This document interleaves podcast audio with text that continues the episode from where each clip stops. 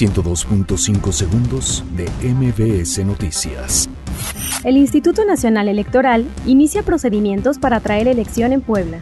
Un total de 92 organizaciones han notificado su intención de crear un nuevo partido político. El Comité Ejecutivo del PRI expulsa del partido estatal al exgobernador de Chihuahua, César Duarte. Silvano Aureoles reconoce a la Coordinadora Nacional de Trabajadores de la Educación por levantar bloqueos de vías férreas. Presentan primera denuncia por intento de privación de libertad en inmediaciones del metro. Luego de renunciar al partido tricolor, Noé Castañón se suma al movimiento ciudadano en la Cámara Alta.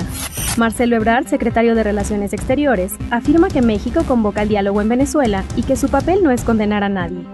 México podría ser representado por Roma en los premios Platino.